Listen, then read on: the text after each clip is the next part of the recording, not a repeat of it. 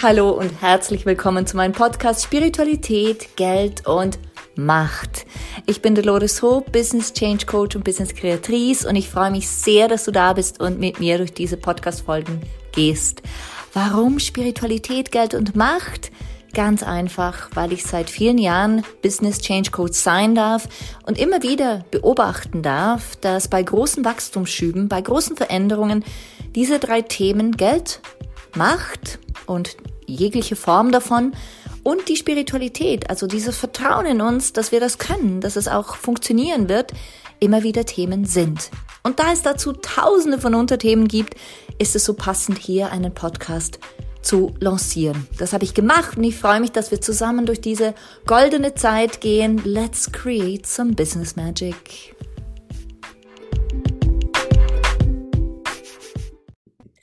Herzlich willkommen zu einer weiteren Folge von Spiritualität, Geld und Macht mit mir, Dolores Hope. Und ich freue mich ganz besonders, dass ich heute nicht alleine bin. Ich habe nämlich die wunderbare Lisa Schröter bei mir. Sie unterstützt Unternehmerinnen darin, Leichtigkeit und Lebensliebe in ihr Leben und ins Business zu bringen. Das ist eine ganz schöne Ambition und da werden wir drüber sprechen, welche Menschen sie anzieht, wie sie mit ihnen arbeitet und was das denn genau bedeutet. Herzlich willkommen, liebe Lisa.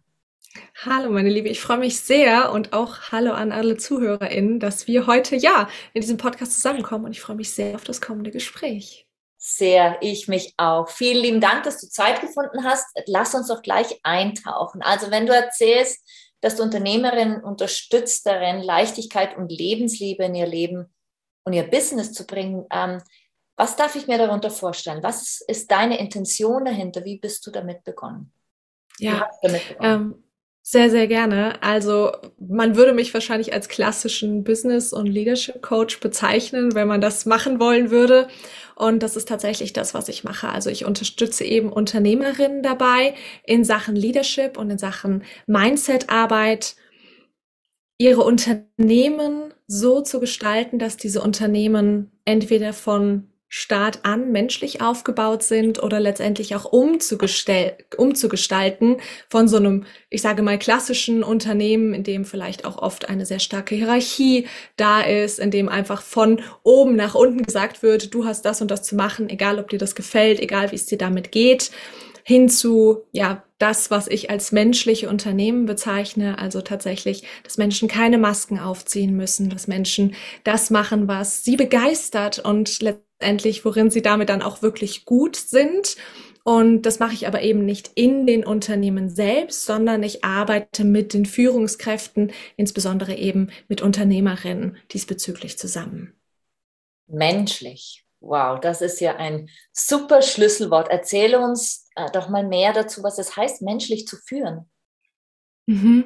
Menschlich zu führen heißt für mich vor allen Dingen selbst als Mensch zu sein, also sich nicht hinter einem Titel zum Beispiel zu verstecken. Also ich bin jetzt die Chefin und ich muss jetzt auf eine bestimmte Art und Weise sein. Ich darf zum Beispiel keine Schwäche zeigen, sondern auch als Unternehmerin, als Führungskraft dazustehen und auch mal zu sagen, ich weiß vielleicht gerade gar nicht, wo es hingeht. Oder mir geht's vielleicht gerade auch mal nicht gut.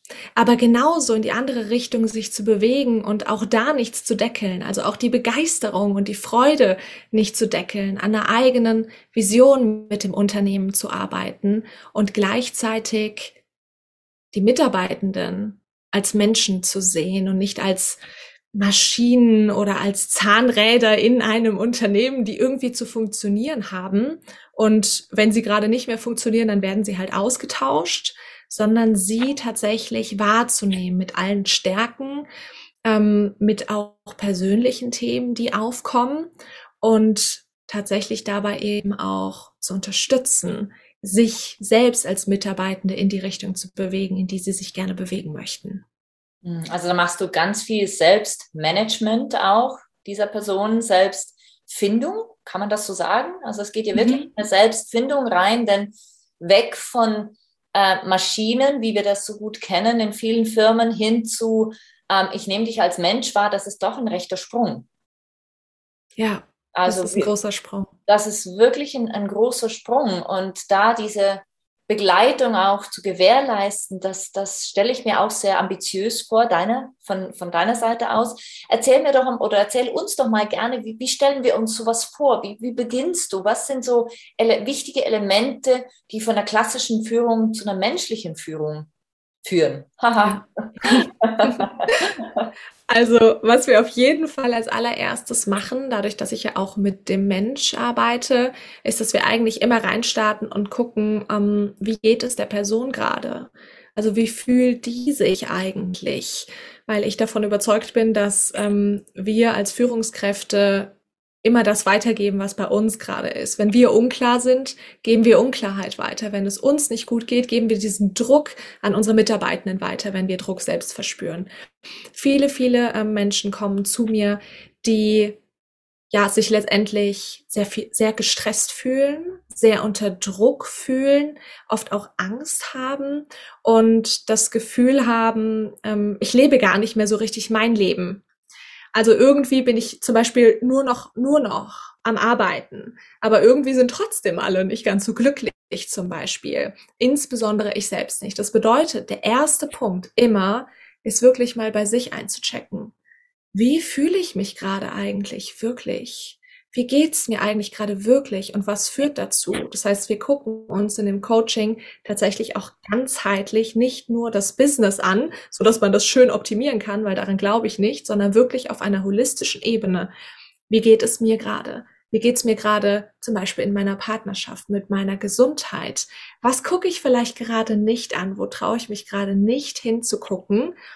Und das ist so der erste Punkt, mit dem wir starten. Also so eine Art Status quo. Wie geht's mir gerade in meinen verschiedenen Lebensbereichen? Und dann gehen wir ganz oft dahin zu schauen, okay, und wo will ich hin? Wohin möchte ich mich bewegen? Wie soll mein Leben aussehen? Und da die Menschen, mit denen ich arbeite, eben auch sehr stark brennen für ihr Unternehmen, ähm, ist da natürlich auch das Business dann mit drin. Also wie soll meine Firma aussehen? Wie möchte ich als Mensch sein? Wie möchte ich als Mensch auch mit meinen Mitarbeitenden tatsächlich sein? Und dann gehen wir in die konkreten Umsetzungsschritte. Also was kann das letztendlich konkret bedeuten? An welchen Dingen möchte ich jetzt ganz besonders arbeiten? Worauf möchte ich meinen Fokus setzen? Und es kann manchmal sein, dass das sowas ist wie, wir gucken uns ähm, deine Partnerschaft oder deine Beziehung zu deinen Eltern an. Und das kann aber auch, ich sag mal, ganz business-related sein. Also wie kriege ich zum Beispiel mehr Umsatz? Wie arbeite ich anders mit meinen Mitarbeitenden zusammen? Ähm, wie kann ich sie sehen? Wie kann ich aber auch zum Beispiel Dinge abgeben lernen? Also wenn wir im Leadership-Bereich sind, dann geht es ganz, ganz viel auch darum, mh, mm, loszulassen nicht mehr in der Kontrolle, sondern im Vertrauen zu sein. Wie man das tatsächlich schafft, auch in diese Annahme, in diese Hingabe zu kommen. Also wir arbeiten zum Beispiel auch sehr, sehr viel mit weiblicher und männlicher Energie, weil meine Coaches sehr stark in der ungesunden männlichen Energie drin sind und da viel mehr in die Hingabe und in das Vertrauen gehen können. Das so als, ich sage mal, kurzer Abriss zu dem, was wir machen. Ja, höchst spannend. Ich frage mich jetzt ähm, auch, währenddem ich dir so zuhöre, wenn wir doch, ähm, wie gesagt, in der Kontrolle sind, das greife ich gerne auf, in der Kontrolle sind und führen, wie wir führen, herkömmlich führen, wie wir führen, ähm, zu welchem Zeitpunkt spüre ich denn, dass ich nicht im Vertrauen bin? Weißt du, wie ich mhm. meine? Also ich, ich merke mir immer, ich merke immer wieder, wir sind doch alle, sage ich jetzt mal, Führungskräfte auch eingeschlossen in so einem Hamsterrad, wo zu welchem Zeitpunkt ähm, spüren deine Kunden und Kundinnen, dass sie dich brauchen? Einfach, mhm. falls jetzt jemand zuhört, dass er oder sie auch einen Anhaltspunkt hat und sagen kann, ach, da bin ich ja gerade. Ja, also was ich ganz, ganz stark feststelle, ist die Menschen, mit denen ich arbeite, die merken gar nicht unbedingt, dass sie zu sehr in der Kontrolle sind. Also an dem Punkt sind sie noch gar nicht. Das arbeiten wir oft gemeinsam zusammen raus. Aber sie merken, ich habe Druck, ich bin gestresst, ich kann nicht, zum Beispiel, ich kann nicht mehr gut schlafen, ich kann nicht abschalten. Meine Beziehung leidet darunter, ähm, meine Firma leidet darunter, meine Interaktion mit meinen KundInnen leidet darunter. Ähm, aber ich bin trotzdem ja, ich, also ein klassischer Gedanke, zum Beispiel, den meine KundInnen haben, den meine Kundinnen haben, ist, ähm, wow, jetzt bin ich doch an so einem Punkt, an dem eigentlich alles richtig gut läuft. Ich sollte doch jetzt happy sein. Es sollte mir doch jetzt gut gehen. Warum geht es mir so schlecht? Hm. Warum kann ich nicht schlafen? Warum spüre ich ständig so einen Druck auf der Brust oder so ein ungutes Gefühl im Bauch? Und hm. in dem Moment kommen die Leute einfach eigentlich zu mir, weil sie sagen, ich will das nicht mehr. Ich will mich wieder frei fühlen. Ich will ähm, wieder diese Liebe zu der Vision, die ich eigentlich habe, die will ich nach draußen tragen, aber ich kann es gerade einfach nicht. Und der Punkt, dass da zum Beispiel viel Kontrolle ausgeübt wird und wenig Vertrauen, das ist etwas, was dann tatsächlich oft viel, viel, viel später kommt und ähm, bei dem die Leute das vorher gar nicht merken. Das ist mhm. quasi fünf Schritte weiter. Verstanden. Ach, wie spannend. Genau, und ich frage mich jetzt gerade auch, ähm, wenn ich so als Führungskraft zu dir kommen würde, dann ähm, spüren das ja dann auch meine Mitarbeitenden. Also das heißt, das. System reagiert dann ja wahrscheinlich auch mit mir. Hast du da Erfahrungen dazu, die wir unseren Zuhörern auch weitergeben können, damit sie gerade schon ein bisschen wissen, was da auf sie zukommt, wenn sie was verändern bei sich? Ja, definitiv. Also das ist richtig spannend, weil man da natürlich den klassischen Domino-Effekt hat, wenn man eine Person hat, die Führungskraft ist und die geht auf einmal anders auf ihre Mitarbeitenden ein. Also fragt mal, hey, wie geht's dir denn? Gib mal öfter Wertschätzung zum Beispiel zurück. Dann ähm, reagieren Mitarbeitende tatsächlich ganz unterschiedlich. Aber das ist auch genau richtig, weil man damit sozusagen, so hart es manchmal klingt, die Spreu vom Weizen trennt. Denn wenn man zum Beispiel, und das ist etwas, was wir sehr stark vertreten, ähm, den Mitarbeitenden mehr Eigenverantwortung gibt. Na, das bedeutet, dass man eben nicht als Führungskraft so sehr in der Kontrolle sein muss, sondern der Mitarbeitende denkt mit, trifft eigenverantwortlich Entscheidungen. Manche Mitarbeitende, die finden das großartig, die gehen darin auf, die freuen sich. Ne? Wir haben ja auch hier das Thema Macht. Das heißt, die wollen diese Macht auch haben und auch ausüben. Ja. Und manche wollen das aber gar nicht. Die wollen nicht selbst denken. Die wollen einfach nur gesagt kriegen, sag mir, was ich machen soll, A, B, C, okay, fertig, um 5 Uhr gehe ich nach Hause. Hm. Meistens nicht die Mitarbeitenden, die man unbedingt in seinem eigenen Unternehmen haben möchte. Das bedeutet, damit sieht man das. Das heißt, ähm, sowas passiert. Man erkennt mir, welche Mitarbeitende möchte ich auch wirklich im Unternehmen haben und welche nicht. Und ähm, bei den Menschen, mit denen ich arbeite, gibt es aber auch teilweise richtig, richtig schöne Rückmeldungen an die Führungskräfte, dass dann teilweise ähm, wirklich auch gespiegelt wird, wow, auf einmal werde ich hier gesehen.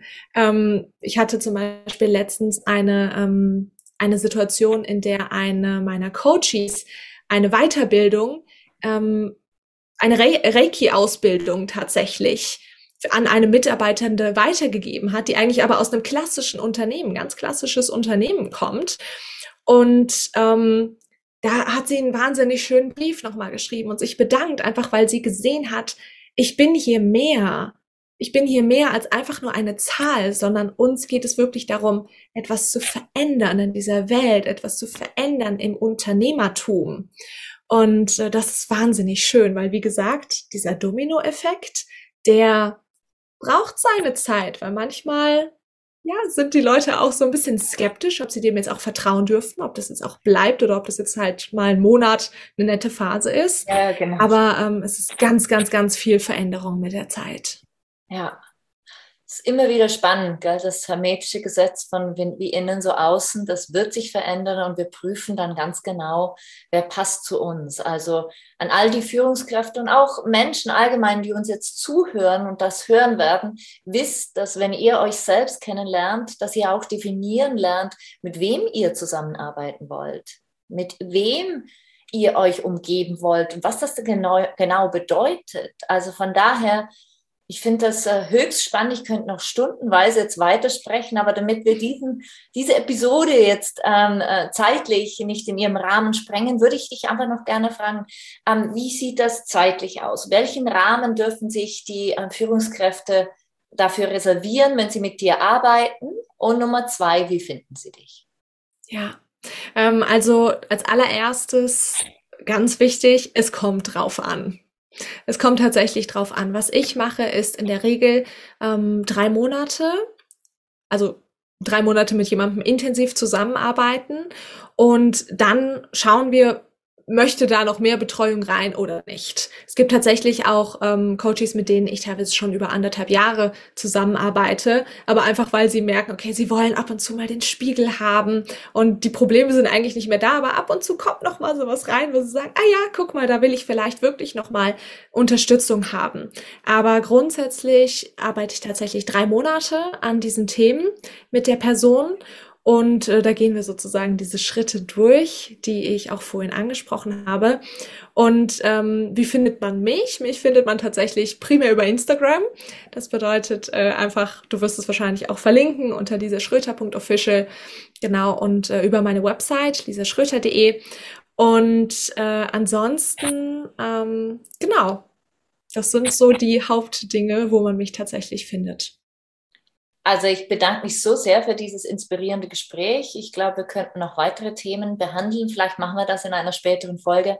Ich bedanke mich von Herzen, liebe Lisa, dass du äh, mit uns dein Wissen, deine, ja, deine wundervollen Blickwinkel auch geteilt hast und deine Erfahrungen.